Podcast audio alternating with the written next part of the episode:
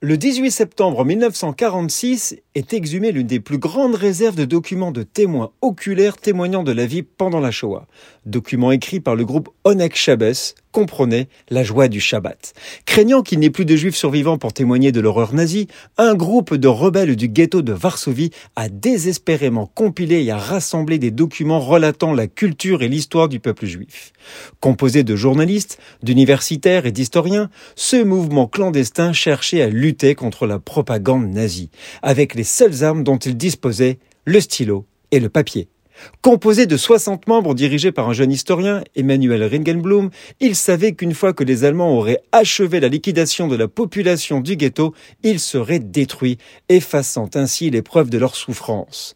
Ensemble, ils ont rassemblé les écrits de chacun des membres de septembre 1939 à janvier 1943.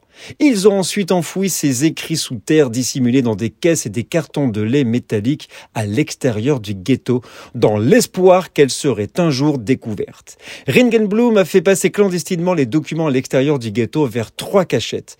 Par sécurité, seuls trois des 60 membres connaissaient l'emplacement précis de ces documents.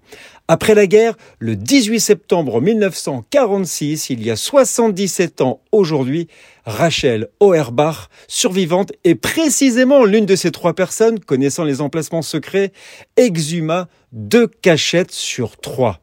Ces archives sont encore aujourd'hui une source précieuse pour les études sur l'Holocauste, conservées à l'Institut historique juif de Varsovie, comprenant plus de 6000 documents.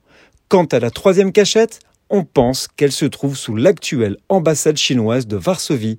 Nous sommes le 18 septembre